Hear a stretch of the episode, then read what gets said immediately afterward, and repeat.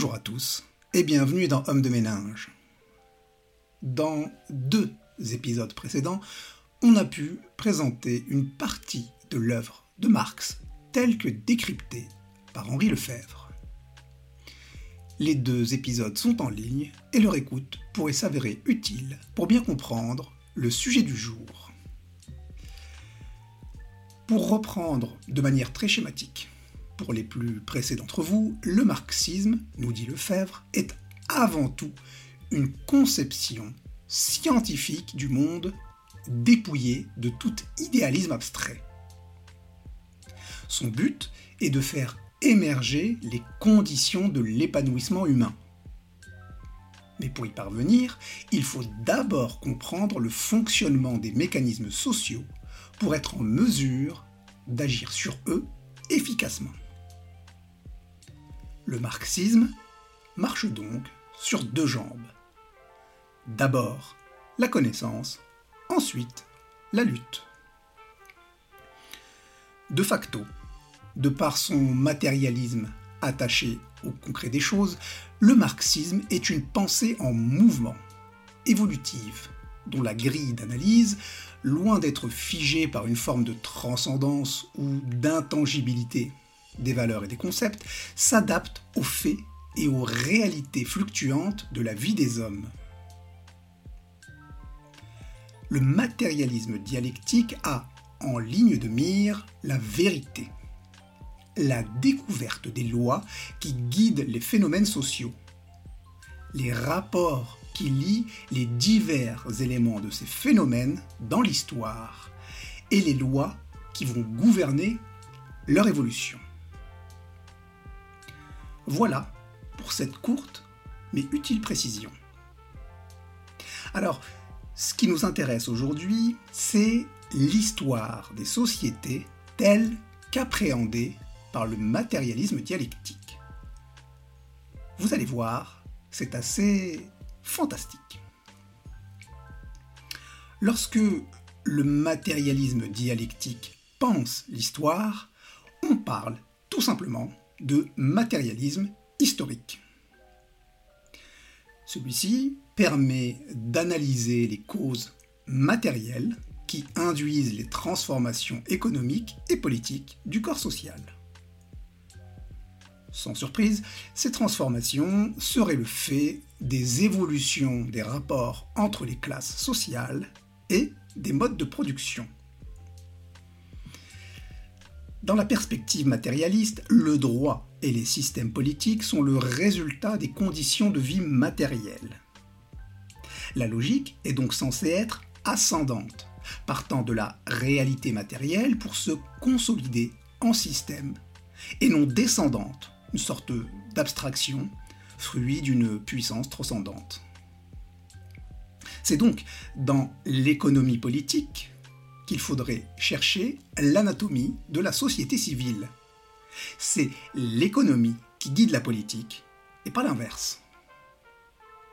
Et c'est la raison pour laquelle les marxistes vous diront toujours que faire de la politique de manière sérieuse nécessite d'avoir recours à des concepts et à des catégorisations sociales signifiantes l'invocation de valeurs, de convictions et de préoccupations fondées sur euh, aucune analyse rationnelle du fonctionnement économique, bah c'est pas de la politique, mais du théâtre, un divertissement pour bourgeois oisifs et prétentieux. On a eu récemment une merveilleuse illustration de ce phénomène. À l'occasion de l'excellente prise de fonction de la ministre Amélie Oudéa Castera, on s'est rendu compte que les hauts faits de cette dame étaient commentés, notamment par le journaliste Benjamin Duhamel, qui se trouve être son cousin. Outre la consanguinité médiatico-politique et euh, la surreprésentation de la famille Duhamel dans les médias, ce qu'a révélé cette séquence, c'est la possibilité pour un journaliste de commenter, sur un média national et à une heure de grande écoute, l'action d'un membre de sa famille, sans que cela ne choque personne. Si une telle situation est possible, c'est parce que les journalistes politiques ne critiquent pas des faits politiques.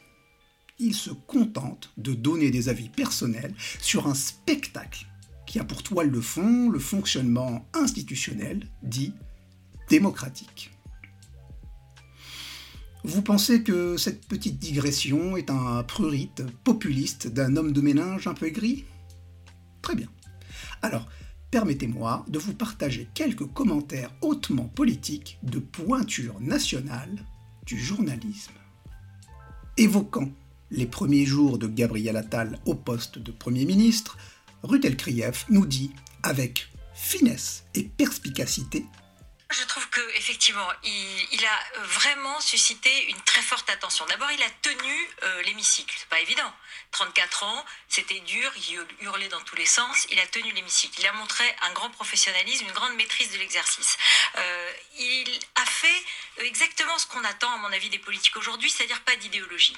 Il y a des problèmes, je veux les adresser, je veux donner des réponses. Et ces problèmes, ça peut être des problèmes de droite, des problèmes de gauche, c'est pas la question. Et dans un cadre clair, la République, la laïcité, l'autorité, le travail. Bon, donc euh, ça pour moi, c'est très intéressant. Et puis il y a un ton un style, un rythme et une forme de clarté. Ça va vite, la phrase est courte, on comprend ce qu'il dit. Phrase courte, on comprend ce qu'il dit. Enfin voilà, ça c'est quand même agréable euh, et, euh, il, va, il, va, il va droit au but, en tout cas euh, dans, ce qu'il propose. globalement, donc moi je sens et j'ai eu des réactions de gens un peu extérieurs qui ne sont pas des politiques et tout, qui, qui ont dit tiens, il se passe un truc, c'est pas mal, ça réveille, quoi. Voilà, ça réveille. Ça réveille. Ça réveille. Quelle analyse incroyable. Ça réveille. Dans un autre style, évoquant la chicane entre François Bayrou et Emmanuel Macron, Christophe Barbier décrypte la séquence avec le talent et la pertinence qu'on lui connaît. Allez, c'est à toi, champion. Je n'imagine pas aller jusqu'à la rupture totale, c'est-à-dire faire sortir Marc Fesneau du gouvernement, démodémiser complètement la majorité et rentrer dans une véritable opposition. En revanche, prendre ses distances, marquer sa différence, oui. Je voudrais rappeler trois souvenirs anciens. François Fillon, qui n'est pas reconduit par Jacques Chirac dans un gouvernement, au moment de, de Dominique de Villepin à Matignon, et qui déclare Jacques Chirac, en ne me gardant pas au gouvernement, a fait de moi le directeur de campagne de Nicolas Sarkozy. Et c'est ce qui s'est passé. Sarkozy et Fillon se sont entendus, Sarkozy a gagné la présidentielle et Fillon est devenu son Premier ministre. Aura-t-on une sorte d'alliance contre nature? Mm. Édouard Philippe, François Bayrou, contre Attal Macron. Ça serait étonnant, Christophe, quand on connaît les relations entre les deux hommes, vous le savez. Fillon et Sarkozy, c'était pas l'amour non plus, et ils ont fait quand même euh, plus de 5 ans ensemble. Ensuite, mm. souvenir encore plus ancien, 86, François Léotard, l'homme du centre à l'époque, hein, qui dit je ne suis pas un moine soldat, dénonçant les moines soldats du RPR. Et là, Bayrou dit, euh, moi je ne suis pas un moine soldat du macronisme, je reste fidèle à des valeurs, à des idéaux, je ne suis pas là simplement pour servir l'ambition de cet homme. Troisième souvenir, encore plus ancien, quand Valéry Giscard d'Estaing a perdu le contact avec le peuple et qu'il est devenu cette espèce d'aristocrate Louis Philippard, coupé du peuple, alors que lui, le jeune président de 74, avait le sens de la modernité les gouvernants et les gouvernés. il est là le poids des mots de François Bayrou. S'il considère que Macron et le peuple c'est définitivement terminé, il prédit une fin de mandat cataclysmique, en tout cas chahuté, mmh. chahuté par des tensions entre le bas et le haut. Les agriculteurs cette fois-ci, les profs également, les gilets jaunes peut-être de nouveau. Ça, c'est une prophétie de Cassandre Bayrou mmh. qu'il faut écouter. Voilà, quelle fulgurance. Vaut mieux se passer un peu d'eau sur la nuque avant d'écouter ça, parce que, vu comme c'est violent, euh, risque la syncope. Hein. Précisons que tout ceci a été réalisé sans trucage.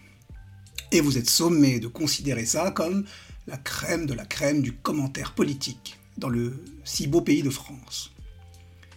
Bien évidemment, le fait que ces journalistes soient affiliés à des médias possédés par de grands bourgeois n'a absolument aucun lien avec cette évolution contemporaine du journalisme. Et prétendre le contraire serait la description médiatique du fait politique n'est aujourd'hui qu'une hybridation de la critique d'art et du commentaire sportif inoffensif. On parle politique, comme on causerait cuisine. Alors, revenons-en plutôt aux choses sérieuses, au matérialisme historique. Celui-ci fait de l'économie le terrain dans lequel se déroule l'histoire une histoire abordée sous le prisme de modes de production qui se succèdent chronologiquement et se remplacent les uns les autres, entraînant des modifications structurelles dans les sociétés humaines. Marx et Engels se sont pour la première fois penchés sur la question de l'histoire dans leur œuvre intitulée L'idéologie allemande. C'est là le début du matérialisme historique. Dans cette œuvre, les deux auteurs identifient le développement des forces productives comme le moteur de l'histoire. La production et le travail sont le centre du logiciel marxiste. C'est en produisant ces moyens d'existence que l'homme se réalise, dompte la nature et fait l'histoire. C'est qu'à la différence des animaux qui la trouvent dans la nature, l'homme produit ses moyens d'existence et la façon dont il les produit structure la société et agit aussi sur l'essence profonde des individus qui la composent. Les modes de production font de l'homme ce qu'il est. Un homme libre, un cerf, un esclave, un salarié. Le progrès technique, la division du travail entre les hommes et le développement économique qu'ils induisent génèrent des rapports de propriété et des modes d'exploitation spécifiques, qui ne sont pas figés dans le temps, mais propres à chaque séquence historique. Pour que ce soit un poil plus clair, une brève précision s'impose. La pensée marxiste distingue deux grandes catégories de moyens de production. Les moyens passifs, c'est-à-dire les matières premières, et les moyens actifs, que l'on nomme justement les forces productives, c'est-à-dire les outils et les machines, la technique, le savoir-faire, la force de travail et l'organisation de celui-ci. C'est en combinant ces moyens qu'un système de production produit les biens et services nécessaires à l'existence des hommes. Jusqu'ici, tout est relativement clair c'est en se penchant sur l'état des forces productives, pour savoir qui fait quoi, qui apporte quoi, et qui reçoit quoi en échange de quoi, qu'on sera en mesure de caractériser les rapports de production, c'est-à-dire les relations sociales existantes dans un système économique donné, et d'expliquer la répartition des fruits de la production entre les différents acteurs. Marx et Engels nous disent que c'est le développement des forces productives, donc des moyens et de la façon que nous avons de produire ce qui nous est nécessaire pour vivre, qui enclenche la dynamique historique et transforme les relations sociales. En se développant, ces forces productives vont irrémédiablement approfondir la division du travail. Chaque approfondissement donnant lieu à l'établissement de nouveaux rapports de propriété et de nouveaux modes d'exploitation propres à chaque séquence historique. L'esclavage, le servage, le salariat. Prenons par exemple, comme objet de notre attention, la séquence historique de transition entre la féodalité et le capitalisme. Cette séquence pose une question assez centrale dans la réflexion marxiste, qui est celle de la genèse du capitalisme de la transition de la féodalité favorable à l'aristocratie au capitalisme favorable à la bourgeoisie. Marx et Engels ont commencé par identifier un premier modèle de transition. Dans celui-ci, l'extension de la division du travail matériel et intellectuel entre la ville et la campagne aurait été le premier élément perturbateur de la structure féodale. Cette division, donc entre la ville et la campagne, serait apparue lors du passage de l'organisation tribale à l'État et du provincialisme à la nation. La ville commence alors à concentrer la population, les instruments de production, le capital, les plaisirs et les besoins. Et parallèlement, s'y crée pour la première fois la division de la population en deux classes, l'une qui fournit le travail et l'autre les instruments de la production. Cette première étape dans la transition a été nécessaire, mais pas suffisante. Pour cause, l'organisation corporative féodale attachait encore et toujours le travail, comme le capital, à des statuts sociaux. Le travail, comme le capital, ne circulait pas encore librement. Pour que le capitalisme renverse la féodalité, il a fallu attendre une nouvelle division du travail basée sur une spécialisation. La séparation entre la production et le commerce, ce qui a donné naissance à une classe sociale nouvelle, celle des commerçants. Le commerce, en s'étendant, intensifie la division du travail entre les hommes, mais aussi entre les différentes zones géographiques. Il étend les capacités productives, accélère la mobilité des hommes et la capacité de mobilisation du capital. Avec le développement des manufactures et la disparition de la féodalité rurale qui verrouillait les serres sur un territoire, les travailleurs agricoles vagabondent, auréolés de leur nouveau statut de travailleurs libres, pour proposer leur force de travail en échange d'un salaire. C'est ainsi que serait apparue la bourgeoisie et le prolétariat. Pour conclure cette démonstration, Marx nous précise que pour que l'industrie naisse et prospère, il a fallu qu'une partie de la population soit en mesure d'accumuler les capitaux. Cette accumulation a été facilitée par la découverte de l'Amérique et ses nouveaux métaux précieux qui ont augmenté les moyens d'échange et donc la capacité de capitalisation. Est ensuite venu nuancer ce modèle de transition, relativisant l'importance du développement de l'échange marchand comme moteur de la transformation sociale qui a vu le capitalisme remplacer la féodalité. Ce ne serait finalement pas le commerce international qui aurait libéré la dynamique capitaliste du carcan féodal, puisqu'en réalité le processus d'accumulation capitaliste ne serait que le prolongement de la logique de celui-ci. Il suffit de, de se rappeler ce que nous disait l'économiste Cédric Durand lorsqu'il euh, explicitait son concept de techno-féodalisme. Ce qui caractérise le féodalisme, c'est la logique de la rente. Donc cette capacité à générer des profits sans rien produire. Marx aurait donc évolué, ne cherchant plus l'explication de la transition entre féodalité et capitalisme dans des causes exogènes, à savoir le développement du commerce, fruit de la division du travail, mais dans des causes endogènes, révélant que l'évolution du système féodal, sans modification de sa logique intrinsèque, aurait fait de la rente capitaliste finalement l'héritière de la rente seigneuriale. Comme la féodalité, le capitalisme est basé sur la violence et sur la relation de propriété. Tous deux marchandisent ce qu'ils ont obtenu par expropriation. Tous deux sont des systèmes artificiellement pacifiés. Tous deux privent le paysan et l'ouvrier de la production directe de leurs moyens d'existence. L'expropriation, c'est précisément la construction des conditions qui forcent les individus à participer au marché du travail. Le travail se transformant en marchandise car le travailleur est privé des moyens de produire de manière autonome les biens nécessaires à sa subsistance. Et c'est grâce à cette expropriation que le propriétaire valorise son capital en exploitant le travail.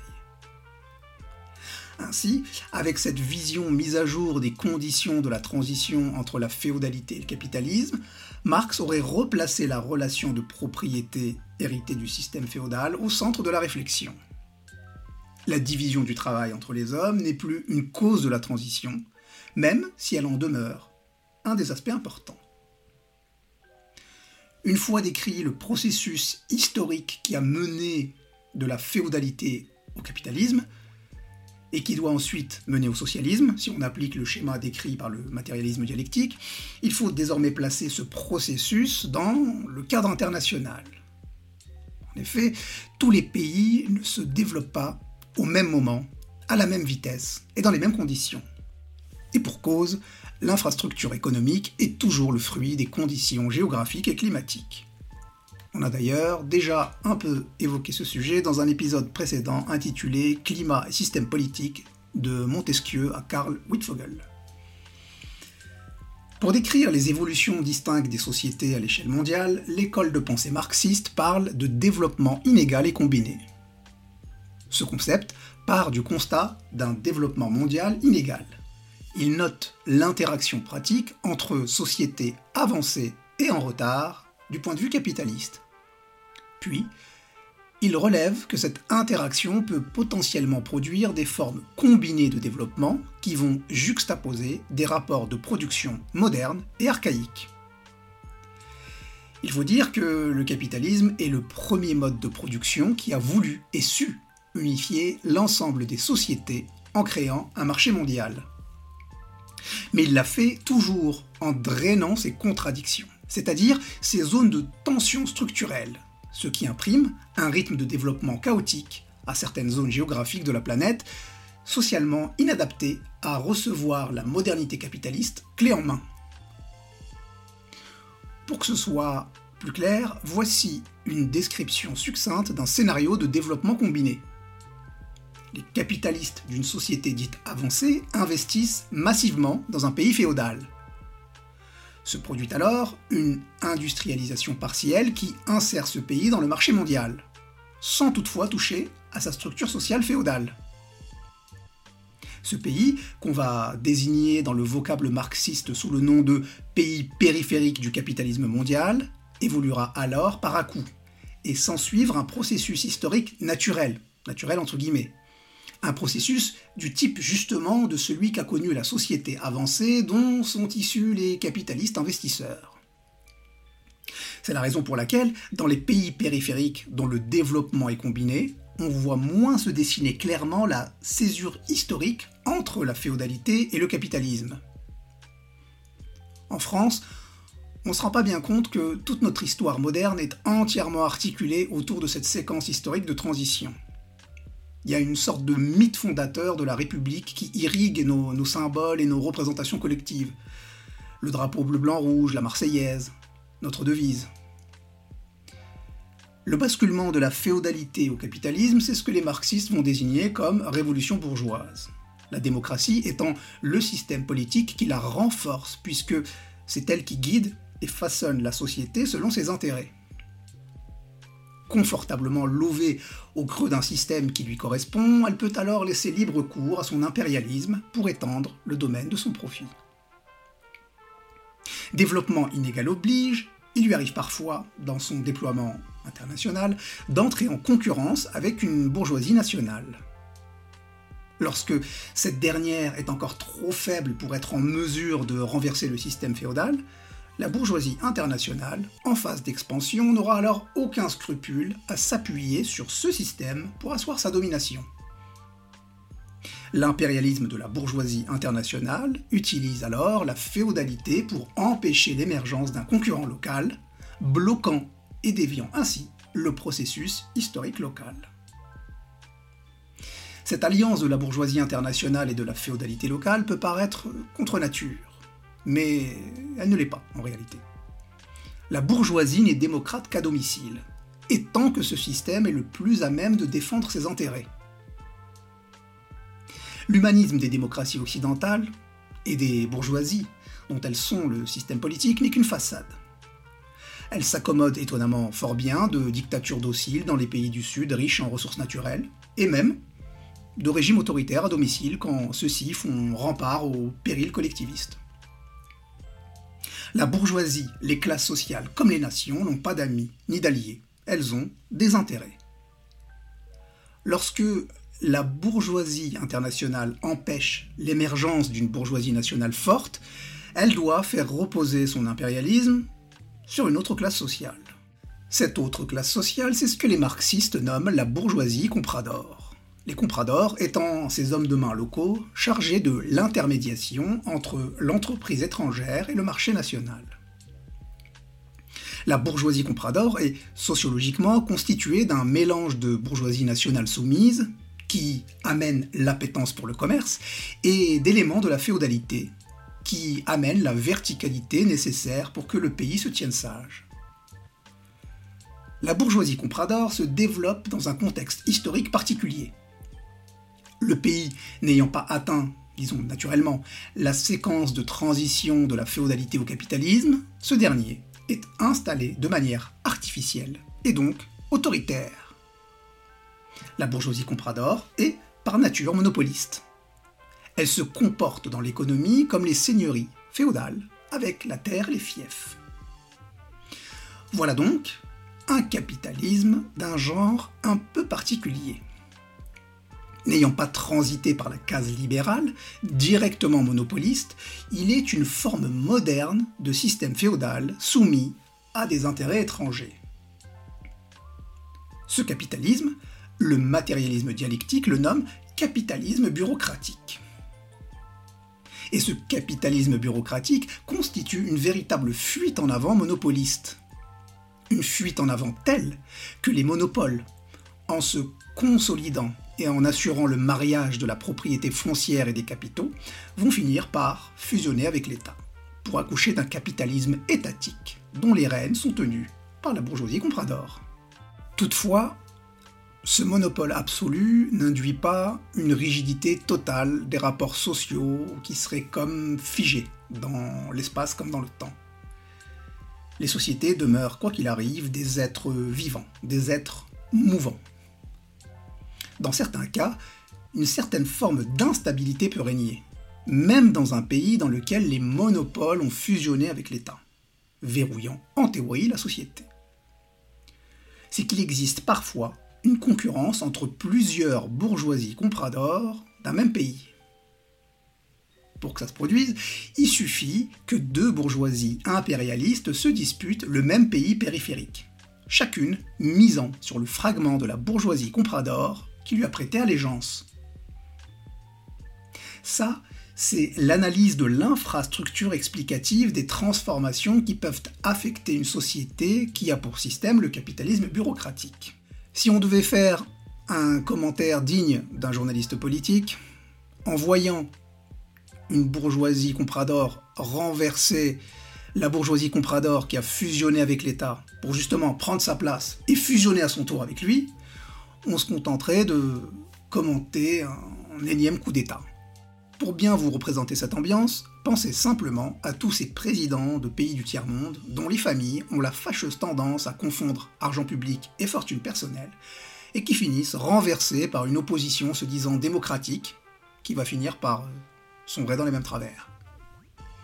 La succession de coups d'État et l'instabilité qui règne dans ces pays paraissent beaucoup moins relever d'une forme de malédiction inexplicable lorsqu'on les analyse à la lumière des outils du matérialisme dialectique.